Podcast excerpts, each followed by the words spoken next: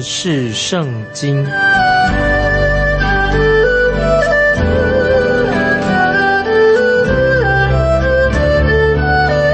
认识上帝的话，把上帝的话带到全世界。本节目是由认识圣经机构和环球广播电台联合制作，欢迎收听。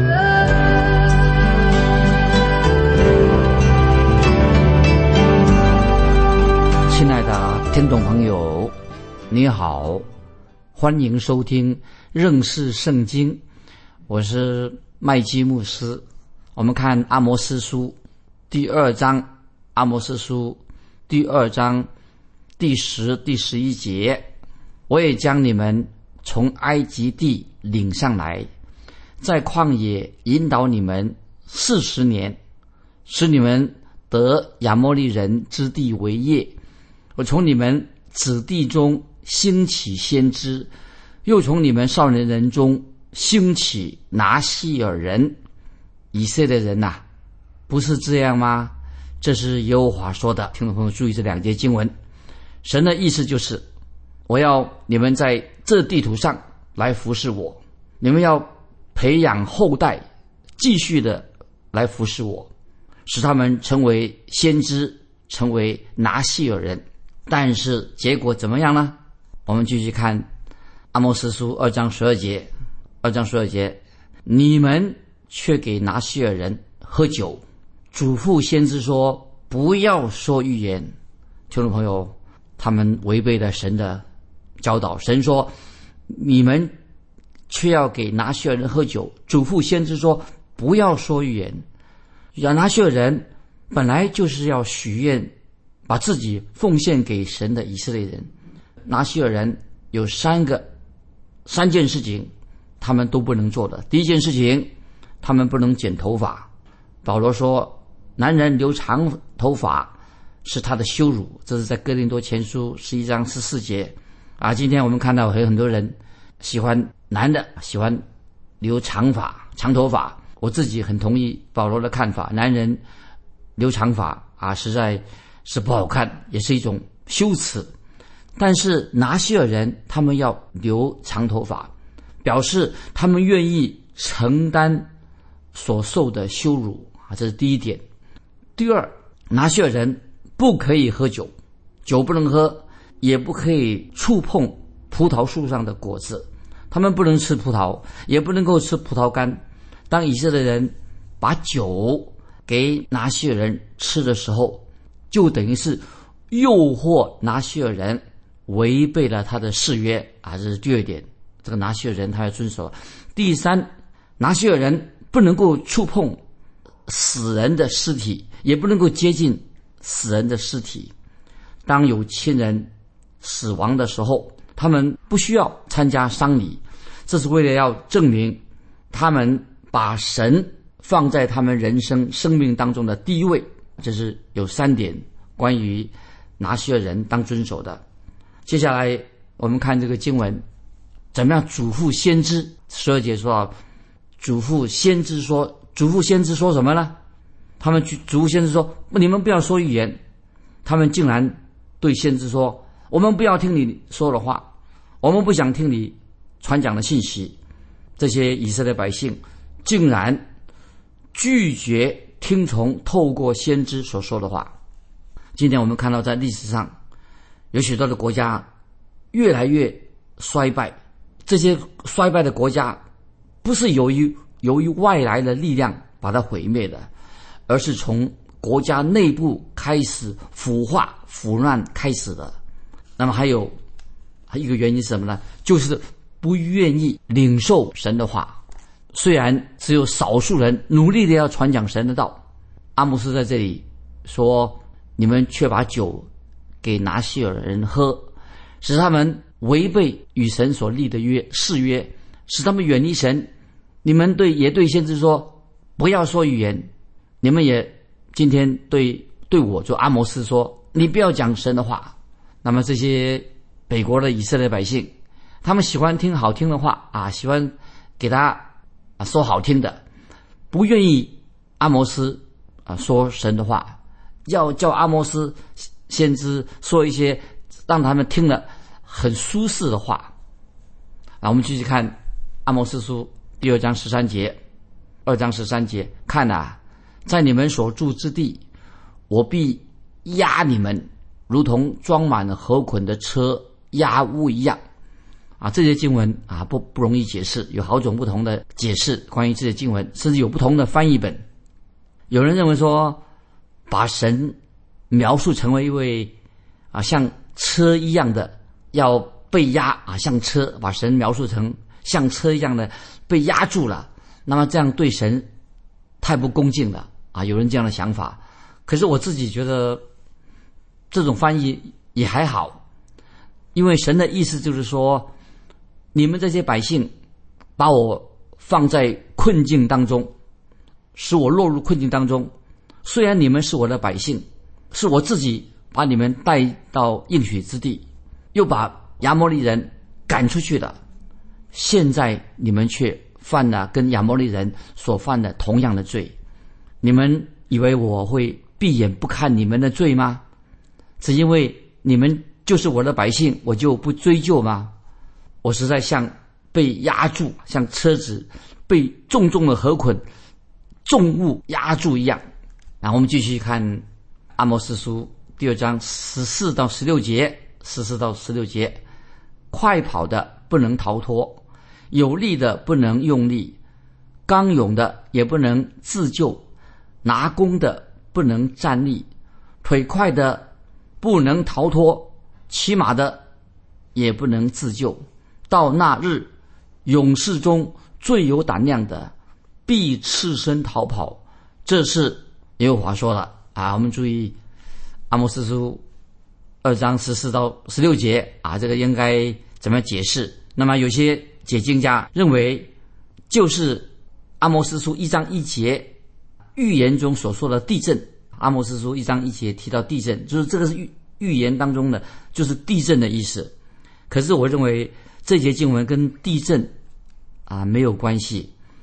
这节经文的重点在哪里呢？因为这个时候。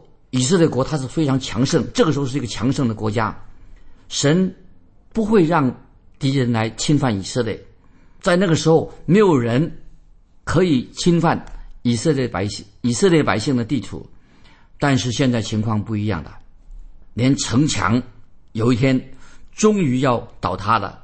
这里说到敌人快要到来了，也挡不住，挡不住这个敌人，所以神很清楚的对以色列。说，现在你已经变成一个弱国了，而且越来越弱。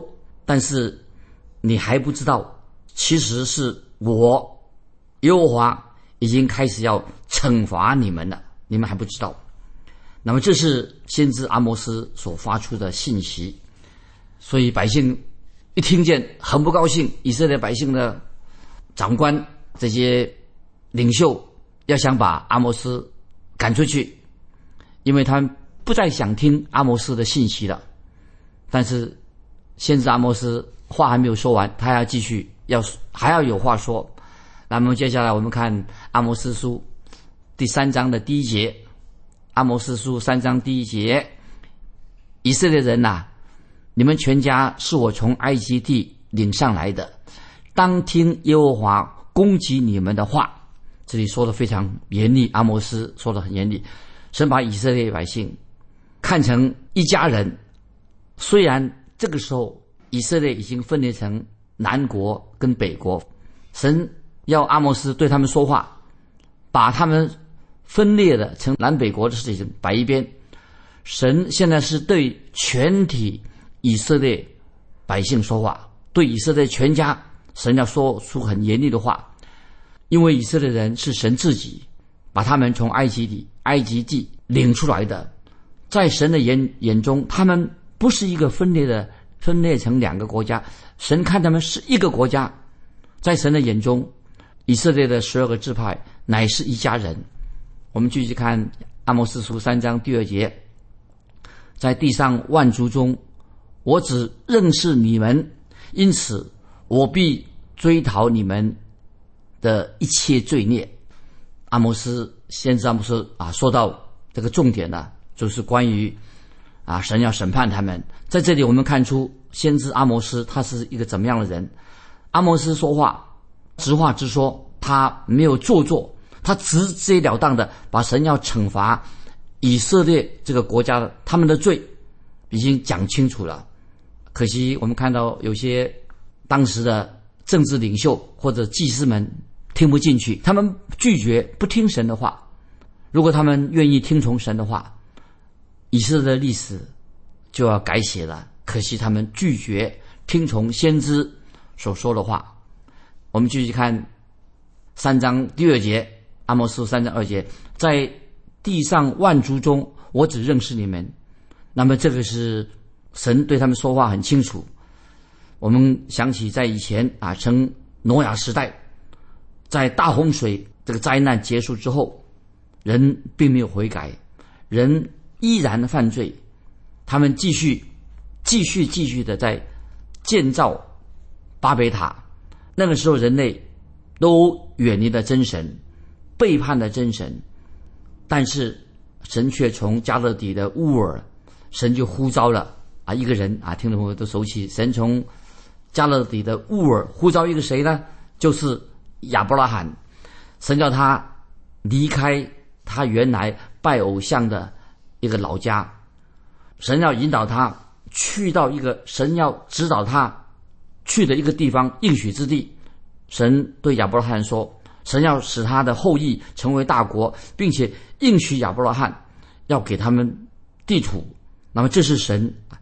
美好的心意，所以在阿摩斯书三章二节这样说：在地上万族中，我只认识你们，就是这个意思。神就采用这种的方式，那么透过这种方式，把救恩的福音，把神的救恩，透过亚伯拉罕这个家族，要传到全世界。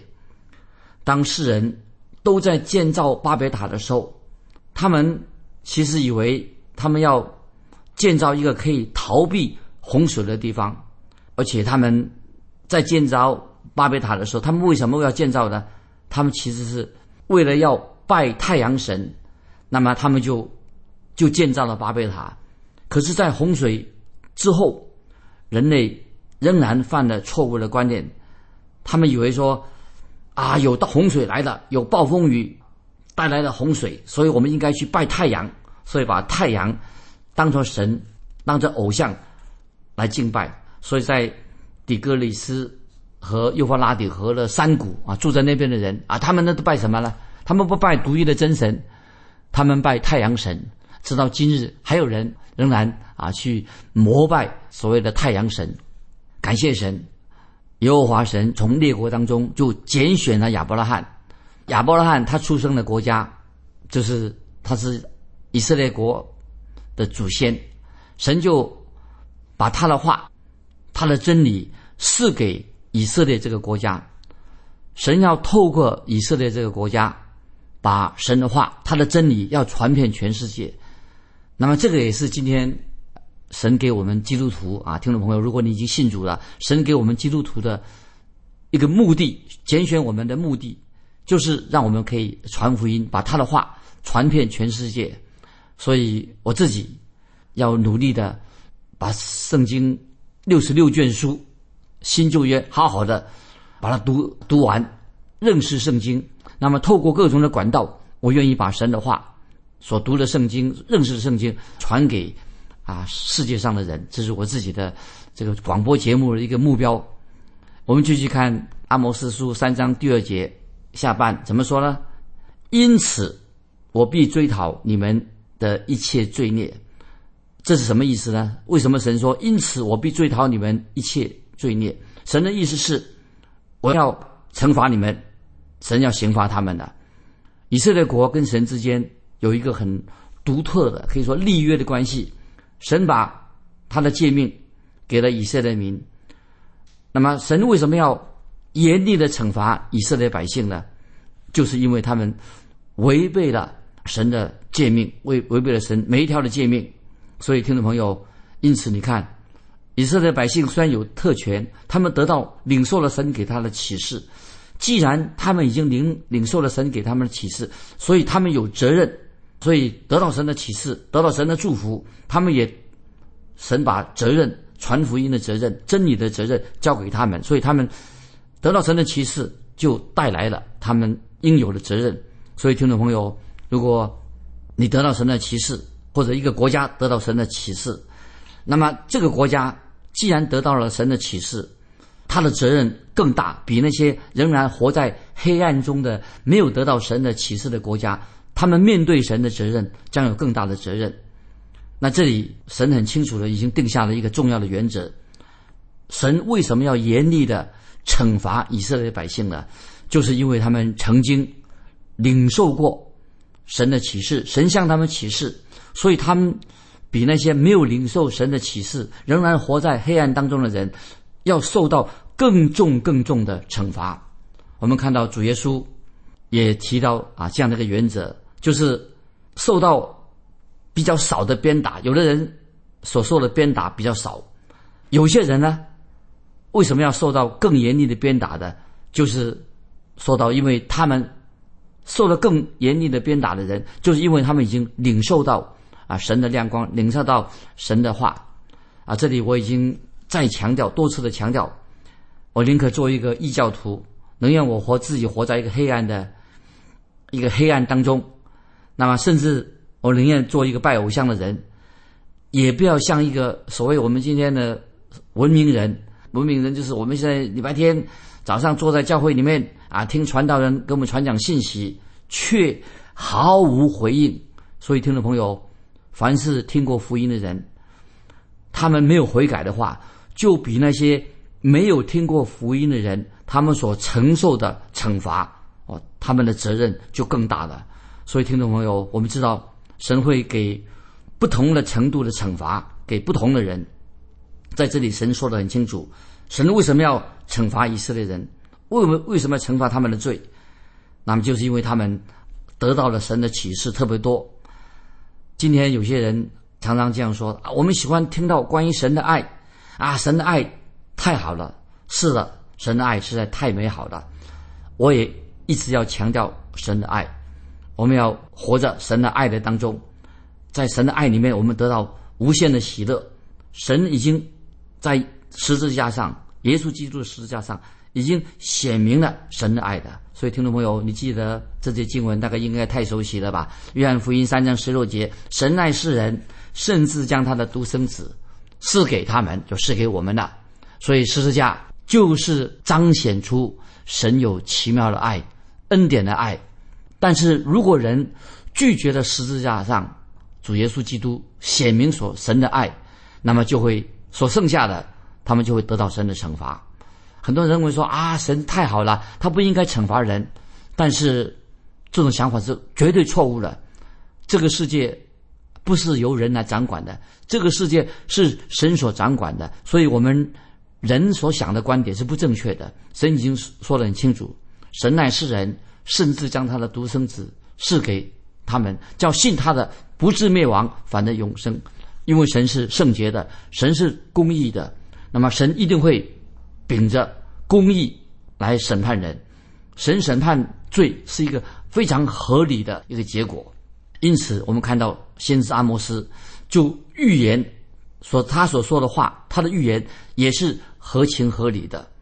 我们知道阿摩斯先知他是提戈亚人，他来自旷野一个农村的地方，从提戈亚南方的旷野，他大大半生都在那里度过的，所以阿摩斯啊，他对于大自然，他特别对这个大自然，啊，学习到啊神给他学习的功课。因为阿摩斯既然是在农村长大的，他所以他看见这个大自然，神造的这个大自然有很多美好的事情，我们特别。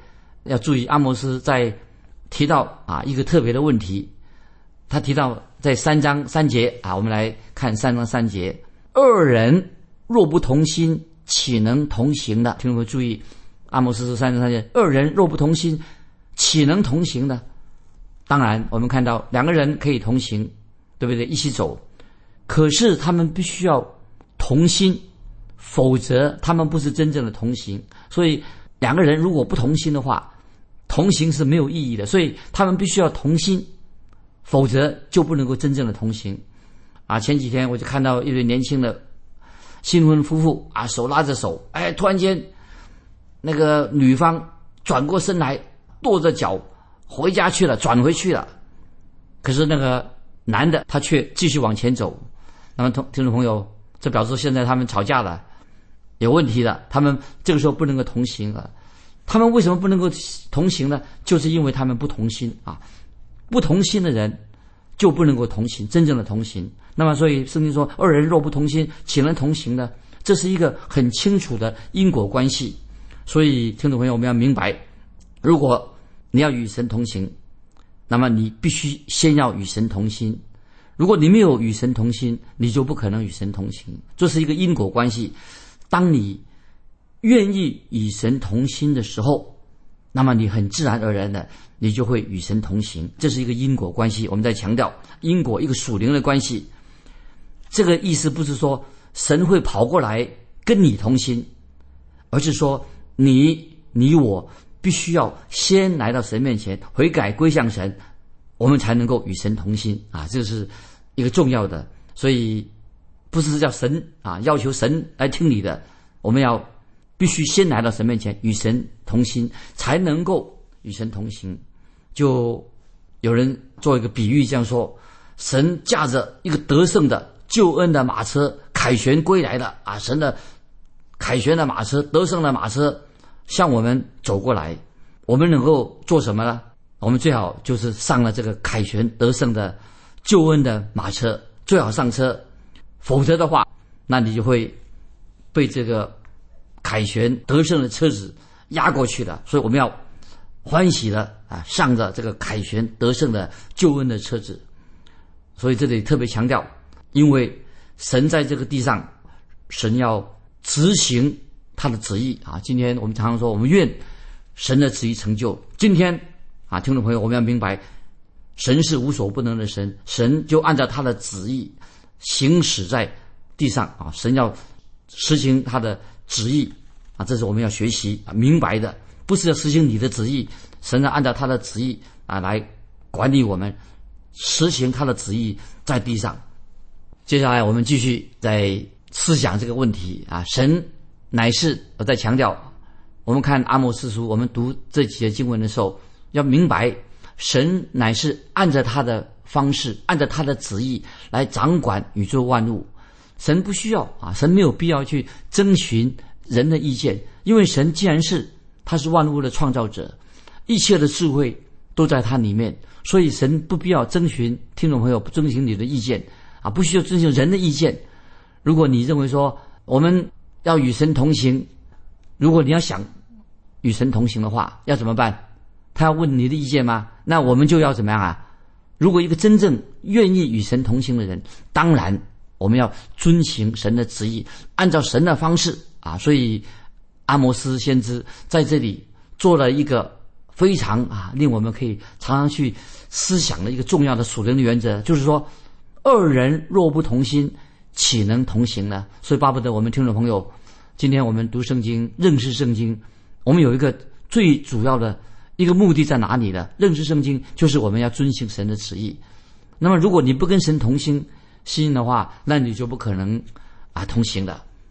那么接下来我们看先知阿摩斯又提出一个非常重要的问题，在阿摩斯十三章第四节，三章四节，狮子。若非抓食，岂能在林中咆哮呢？少壮狮子若无所得，岂能从洞中发生呢？啊，我们要想这个三章四节这个经文什么意思？这里说到狮子若非抓食，岂能在林中咆哮呢？当然，狮子要出来抓食的时候，行动它当然是很小心，也非常的安静，悄悄地移动它的脚步。大狮子它不会出声的，除非。